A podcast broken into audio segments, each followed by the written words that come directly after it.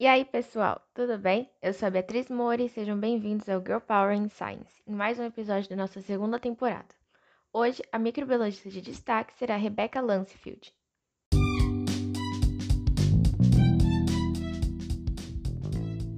Vamos iniciar falando um pouco sobre a vida pessoal dela.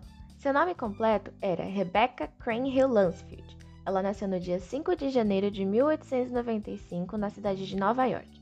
Sua mãe era uma mulher à frente de seu tempo e defendia a educação feminina. E por esse motivo que tanto Rebecca quanto suas irmãs tiveram a oportunidade de cursar o ensino superior. Lansfield frequentou a Wellesley College, que é uma faculdade liberal para mulheres, situada em Massachusetts. Lá ela se formou em artes liberais e logo em seguida em zoologia. Após sua formação, Rebecca trabalhou por um ano como professora de matemática e ciências em uma das escolas para meninas em Vermont. Rebecca queria fazer pós-graduação logo após a sua formação na Wellesley College, porém, por problemas financeiros, ela precisou adiar um pouco esse desejo. Algum tempo depois, Lansfield conseguiu uma bolsa de estudos, então foi aí que ela fez seu mestrado enquanto que em paralelo trabalhava em um laboratório na Universidade de Columbia, em Manhattan, e foi aí que seu trabalho como bactérias teve início. Assim que terminou o mestrado, Rebecca foi trabalhar como técnica no Rockefeller. Este emprego deu a oportunidade a ela de publicar seu primeiro artigo junto com a parceria de Avery e Dodges. Os três juntos conseguiram identificar quatro tipos sorológicos da bactéria de Streptococcus e dentro desses tipos conseguiram classificar 70% das cepas de Streptococcus beta-hemolíticos, o que é uma boa porcentagem. Essa descoberta ajudou bastante o contexto histórico.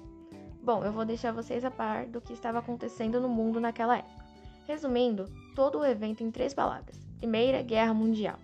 Pois é, os Estados Unidos tinha acabado de entrar no conflito.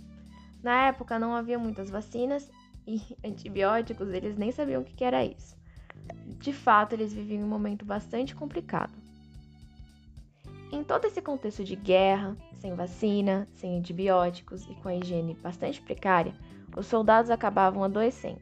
Era bastante comum terem gripe ou sarampo, sendo que ainda por cima alguns tinham infecções secundárias graves.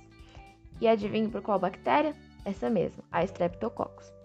Em adição aos quadros infecciosos que observava nas tropas, havia muitas crianças que tinham doenças cardíacas causadas pela febre reumática e escarlatina.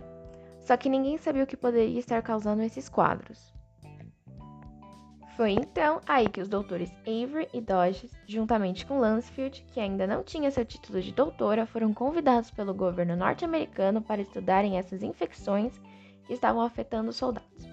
Algo que ainda não estava muito claro era se apenas uma cepa da bactéria Streptococcus estava envolvida nos quadros ou havia mais de uma responsável pelos surtos. Depois, tudo o que eu expliquei, vocês conseguem notar a importância da descoberta dos sorotipos da bactéria? Pois é. E algo interessante é que Rebecca entrou como coautora no manuscrito dessa pesquisa. E olha que ela era apenas uma técnica de pesquisa e não tinha doutorado algum igual aos dois colegas.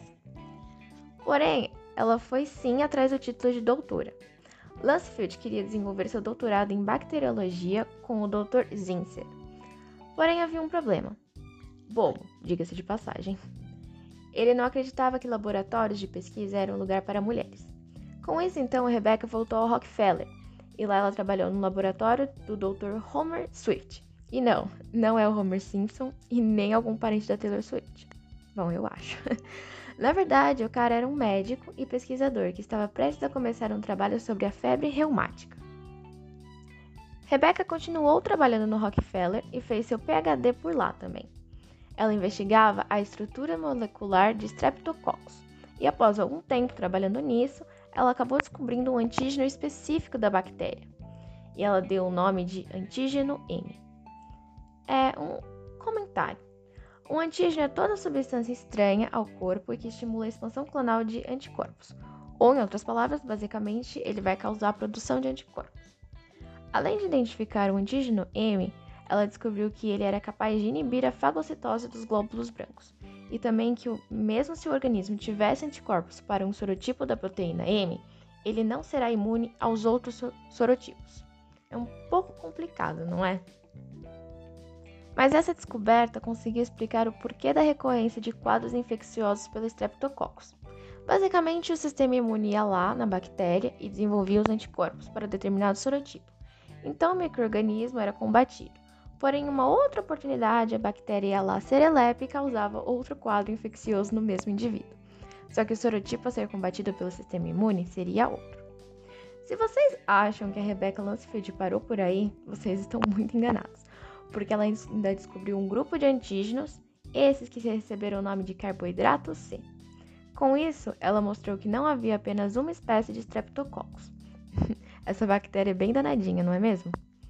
Houve então a criação de um sistema de classificação para as doenças causadas pela Streptococcus. E adivinhe, o grupo recebeu o nome dela. Provavelmente você já deve ter ouvido falar sobre o grupo de Lancefield. Sabe o que a Rebecca fez depois? Ela descobriu mais coisas sobre a Streptococcus. Pois é, essa bactéria é uma caixinha de surpresas. Então, duas proteínas de superfície do grupo A de Lancefield, chamado de antígeno T e antígeno R, foram descobertas em 1940 e em 1957, respectivamente. Querem saber? Eu vou contar mais uma coisa que a Rebecca descobriu. Ela observou que os streptococcus do grupo B, que afetava muitos recém-nascidos, não tinham o antígeno M igual aos outros presentes nos demais grupos e o seu fator de virulência era causado por polissacarídeos de membrana. E se não bastasse ter vivido e contribuído cientificamente no contexto da Primeira Guerra Mundial, Rebecca começou a servir a Comissão de Doenças Streptocócicas e Estafilocócicas, é um pouco difícil de falar, do Conselho, de, do Conselho Epidemiológico das Forças Armadas, durante a Segunda Guerra Mundial. Além dela ajudar o exército, Lansfield conseguiu obter mais informações sobre a epidemiologia dos surtos de streptococcus e, a partir disso, fez a seguinte recomendação: que os quartéis militares fossem menos lotados. Essa cientista teve muitas conquistas ao decorrer de sua vida. Em 1965, ela começou sua carreira como professora e foi a primeira mulher eleita para o cargo de, da presidência da American Association of Immunologists além de ter sido membro da National Academy of Sciences e receber muitos prêmios. É uma verdadeira honra poder contar a história dessa mulher para vocês. Todas as descobertas da Rebecca foram muito importantes para a época e também para trabalhos futuros. O grupo dos streptococcus causa infecções recorrentes e comuns entre a população, como a infecção de garganta.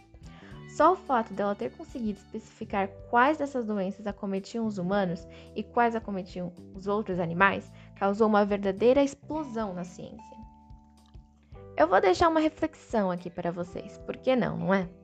Enfim, depois de escutarem toda essa história da Rebecca Lansfield, a gente pode ter a ideia de que a ciência faz parte de uma, um grande complexo. Vamos comparar como uma teia, sendo que basicamente uma descoberta leva a outra.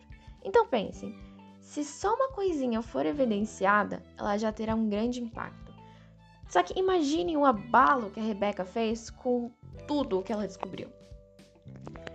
Bom, pessoal, é com esse pensamento que encerramos o episódio de hoje.